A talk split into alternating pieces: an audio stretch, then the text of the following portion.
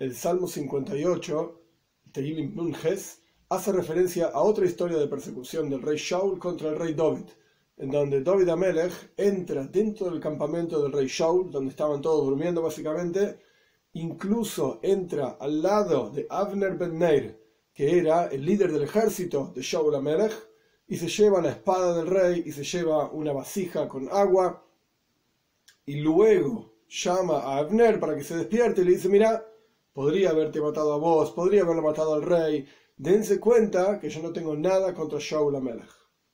Esta es la historia, digamos, que hace referencia este salmo, en donde el rey David pide básicamente a Dios que aquellos que juzgan y que piensan, como por ejemplo Abner Benner y los ministros de Shaul, que el rey David quiere matar y destruir al rey Shaul, que pasen a juzgar en forma correcta, que no lo quiere matar, y esto lo demostró básicamente, habiendo podido matarlo y no lo hizo. Para el director del coro, al igual que en el salmo anterior, en el 57, no destruyas.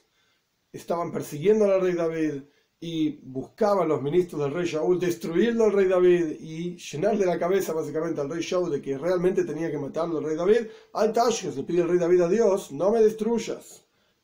Y por David, Michtam, y dijimos que Michtam podía querer decir un tipo de cántico o un salmo apreciado por el rey David como oro. ¿Veis? Dos.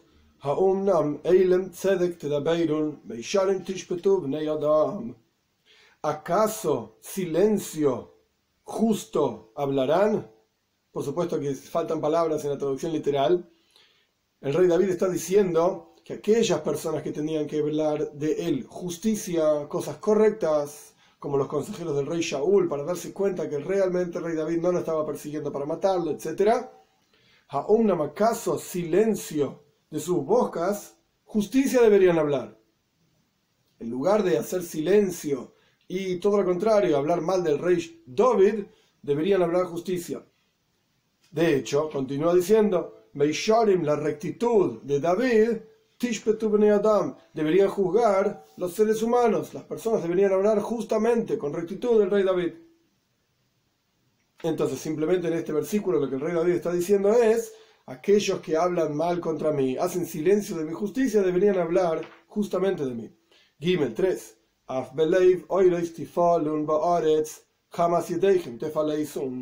Incluso en el corazón maldades actúan en la tierra no solamente piensan hacer maldades en la tierra, en la práctica actúan.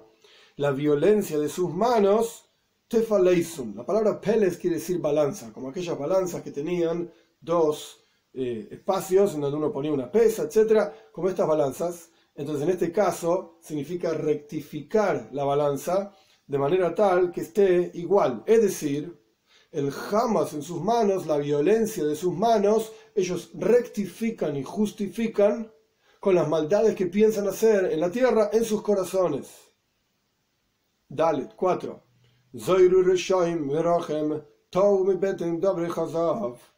Extraños los malvados en el vientre, o sea que inclusive desde el vientre son malvados y extraños, y están perdidos desde el vientre, la misma cuestión, aquellos que hablan falsedades y se repiten en muchos casos los salmos en forma poética, las mismas expresiones, simplemente con otras palabras. Hey, 5. Jamás lo jamás que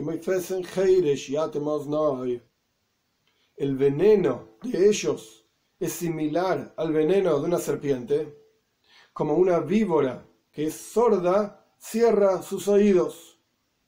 O sea, tan malos son, tan negativos son, que son como una víbora que es tan pero tan mala que ni siquiera ningún encanto que los encantadores de víbora le dicen lo escucha. Ya te mosna y cierra sus oídos. Vov, como explica más adelante. 6. Que no escucha aquella víbora que dijimos en el versículo anterior 5, cierra sus oídos, no escucha la voz de los encantadores. Melahash Lahash significa los que murmuran, los murmuradores, pero se refiere a aquellos que encantan animales. Y lo mismo más adelante. Hoiber Javarin significa, Hoiber Heber es una persona que hace encantos también de animales. Mejukam, sabio. Tan malos son como una serpiente tan mala que cierra sus oídos y no escucha las palabras de los encantadores. Zain 7. Elohim haros shinei moi befi moi malte ois kefirim. Dios destruye sus dientes en sus bocas, así como en el, salmo anterior en el versículo 5, Nun Zain Hei, 57.5, se habló de los dientes de los malvados que son como espadas, como flechas, como lanzas, etc. Entonces aquí la misma idea. Haros Shineimoy rompe sus dientes en sus bocas, sus muelas, de los, las muelas de los leoncillos, de los leones, Kfirim, destruye Dios, o sea, rompe todos los dientes, porque con sus dientes, su boca, digamos, todo el conjunto, hablan cosas malas de David, hablan Lashon Hara, mala lengua, Ges 8. Y Moasu que maim y sal lamoy, idrich hitzav que mois La palabra imoasu se puede traducir de dos maneras. Por cuanto tiene una alef en el medio, se puede traducir como algo despreciable. Que sean despreciables como agua que circula ellos. Que sean como el agua, que no vale nada continúa diciendo el versículo, que Dios pise, por así decir, sus flechas, como quien las deshace, como que alguien que pisa algo y se deshace en montones de partes diferentes.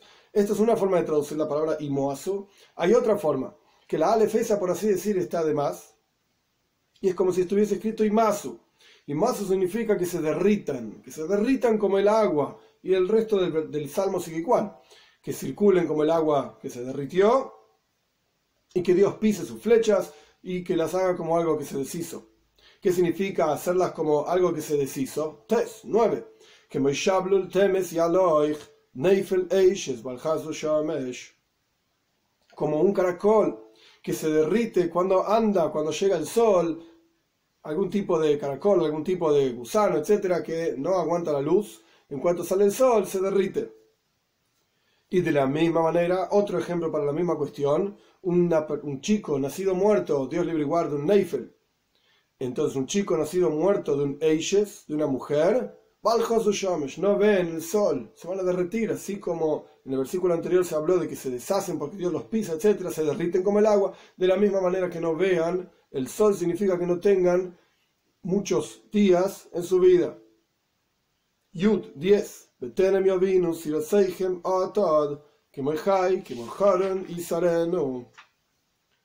Antes de que, Beteremes, antes de que entiendan, si los son los sus retoños.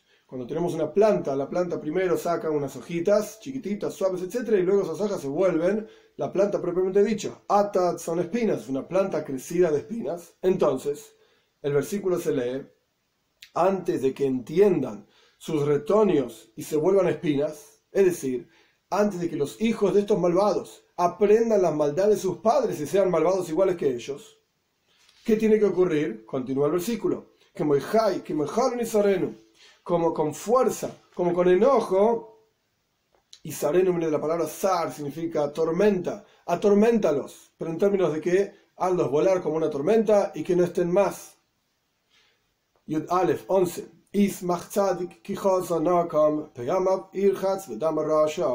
que se alegre el justo, porque vio su venganza.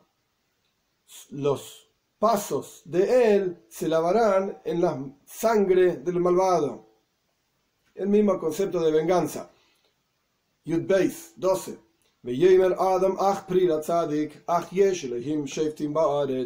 Y que la persona diga, efectivamente, hay fruto en lo que hace el tzadik. Hay esperanza, digamos, en lo que hace el justo. Efectivamente, existe un juez, un Dios, juez sobre la tierra. Sobre este salmo, sobre el comienzo mismo del salmo, el segundo versículo, hay una memoria, hay una frase de nuestros sabios muy interesantes en el Talmud, en Julim, el versículo decía, le explicamos que no deberían hacer silencio los enemigos de, de, David Amelech frente a Shaul, tendría que hablar bien de él en forma de tzedek. El Talmud tiene una frase muy interesante. La palabra umnam, además de decir acaso, también viene de la palabra humanus. Humanus significa el oficio. El Talmud se pregunta, ¿cuál es el oficio del ser humano en la tierra? ¿Cuál es el humanus del ser humano en la tierra, el oficio? Responde Eilem. Tenés que hacerte como mudo, silenciado. Unam. ¿Cuál es el oficio? Eilem, ser mudo.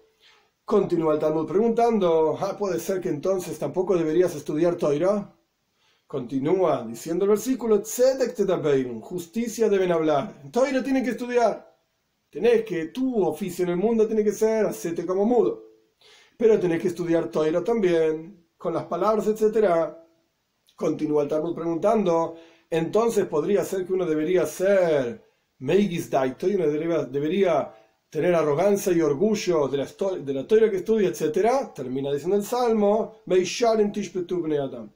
Tenés que ser Meisho, tenés que ser recto, igual, todas las personas somos iguales. Deberías considerar a todas las personas iguales y no elevarte por sobre los demás porque estudias Torah. Esto es lo que dice el Talmud. La explicación simple y sencilla, ¿qué significa que el trabajo de la persona tiene que ser ser mudo? Ser mudo de las cosas mundanas, ocuparse del estudio de Torah, dejar de hablar tonterías y estudiar Torah. Pero en la práctica suena extraño. ¿Qué significa que el trabajo de la persona en este mundo tiene que ser ser mudo? Hay un montón de otras cosas que hacer. Hay 613 preceptos que la persona tiene que cumplir. ¿Y qué significa pensar siquiera que por cuanto el trabajo de uno es mudo, es ser mudo, de repente tampoco tiene que estudiar Torah? Por eso el Talmud pregunta, ¿el trabajo de la persona es ser como un mudo? Ay, puede ser que tampoco estudie Torah. No, el versículo dice, Tzedek te da tenés que hablar de Torah, justicia, etc. ¿De dónde se aprendió una cosa así? Que hay una un pensamiento siquiera de que uno no debería estudiar Torah. Hay una explicación hasídica de esta frase de la Gemara. Y la explicación, Bekitsur, en resumen, es la siguiente idea. Existen básicamente dos formas con las cuales Dios crea el universo entero, todas las cosas que hay en el universo. Existe Dibur, con diez frases Dios creó el mundo. Dibur significa palabra. Dios creó el mundo con la palabra. Que sea esto, que sea aquello, etcétera. Pero además de Dibur, además de palabra, que es algo revelado y que crea el universo entero, existe Machshov, existe el pensamiento. Dicen nuestros sabios que Dios crea el pueblo judío con Machshov. Israel Olbo Machshov. Surgimos en el pensamiento divino. La diferencia entre palabra y pensamiento es que la palabra es revelada hacia los demás. El pensamiento es algo oculto, es algo interior, interno. Hay una relación especial del pueblo judío con Dios. Ahora bien, entendido esto, vamos de vuelta al versículo como lo entiende el Talmud. ¿Cuál es el humanus? ¿Cuál es el trabajo de la persona en este mundo? ¿Qué tiene que hacer un judío en este mundo? Un yehudí. Eilem, nace que Eilem, tiene que hacerse como mudo. ¿Qué significa como mudo? Tiene que elevarse a sí mismo trabajar, por eso el trabajo suyo va dice el Talmud. El trabajo suyo, su oficio en el mundo tiene que hacerse a sí mismo como mudo. Esas son las palabras exactas del Talmud. ¿Qué quiere decir? Que uno tiene que elevarse del mundo material en el que se encuentra para eh, eh, encontrarse espiritualmente hablando en el mundo del pensamiento divino. ¿Qué significa esto del mundo del pensamiento divino? La idea es que uno tiene que aprender a proyectar la esencia misma de Dios en cada una de las cosas que hace. El pensamiento divino, o sea, la intención por la cual existe esa cosa, uno tiene que proyectar en cada una de las cosas que se ocupa. En otras palabras, uno tiene que como que elevarse un poco del mundo material en el que se encuentra y estar entregado totalmente anulado a Dios, así como el pensamiento está más unido a la persona que la palabra. La palabra ya para otro, el pensamiento es para uno. Entonces, ¿Cuál tiene que ser el trabajo central de un judío en este mundo, de un judío en este mundo? Tiene que ser elevarse de las cosas materiales en las cuales se encuentra y ocuparse de penimios, lo más profundo, el pensamiento divino. ¿Cómo se logra esto? A través del estudio de Hasides, de la parte más profunda de la toira, porque en la toira también hay palabra y pensamiento. La palabra de la toira, la parte revelada de la toira, Talmud, Humash, comentaristas, etcétera. Hasidus es la, palabra, la parte oculta de la toira, el pensamiento de la toira, lo más profundo. Así como el pensamiento guía la palabra, de la misma manera, Hasidus guía lo que ocurre en el mundo material. En la toira misma le da otro hayus, otra energía y otro entusiasmo al estudio mismo de toira, de la parte revelada de la toira. Por eso, continúa el Talmud, una vez que uno entendió que el trabajo principal del Yahudi es elevarse a sí mismo, a sí mismo hacia el mundo, digamos, del pensamiento divino a través del estudio de la parte más profunda de la toira. Por eso el Talmud continúa preguntando, quizás entonces, ese debería ser la única ocupación de todo Yehudi, solamente estudiar Hasides, solamente estudiar la parte más profunda y oculta de la toira, el mundo del pensamiento. Dice el Talmud, dice el versículo, no, no, no, no.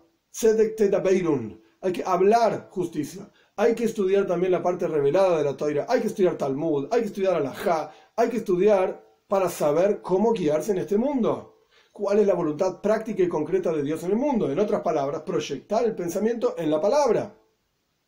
Que cuando uno estudia, lo haga como dije antes, con hayos, con ganas, con energía, etc. Esto podría llevar a que la persona se dedique demasiado, digamos, al estudio en palabra, al estudio de la parte revelada de la toira y se olvide de Pnimius a toira. Se olvide de lo más profundo de la toira.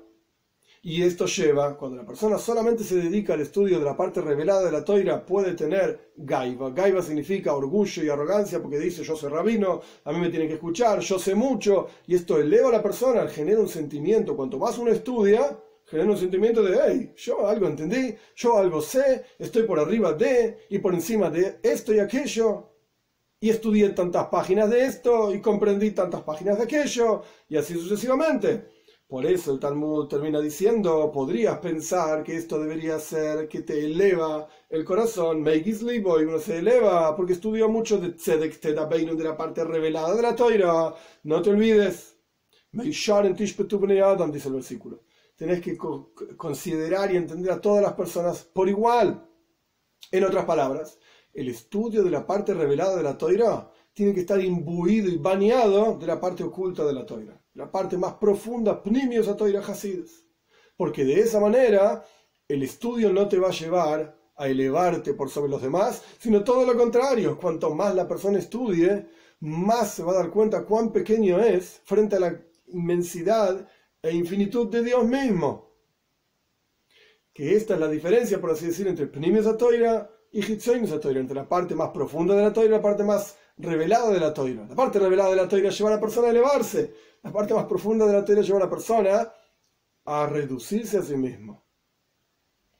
Entonces, el oficio de la persona tiene que ser Eilem, elevarse por sobre las cosas del mundo, al mundo del pensamiento divino tiene que estudiar también la parte revelada de la toira, pero tiene que haber una combinación de ambas para que la persona en la práctica cuando estudia no eleve su corazón por sobre los demás, sino que entienda que Dios le dio una misión y su misión es transmitir, transformar el mundo material en elevación y el mundo espiritual y difundir la luz de la toira, como decía al respecto de Baal Shem Tov, Moshiach va a llegar cuando el Baal Shem y sus estudiantes y sus seguidores, generación tras generación, difundan los manantiales del hasidismo hacia afuera, incluso a las partes más materiales y ordinarias del mundo, queden bañadas de la luz de Hasides, y entonces ahí va a llegar Moshiach pronto en nuestros días.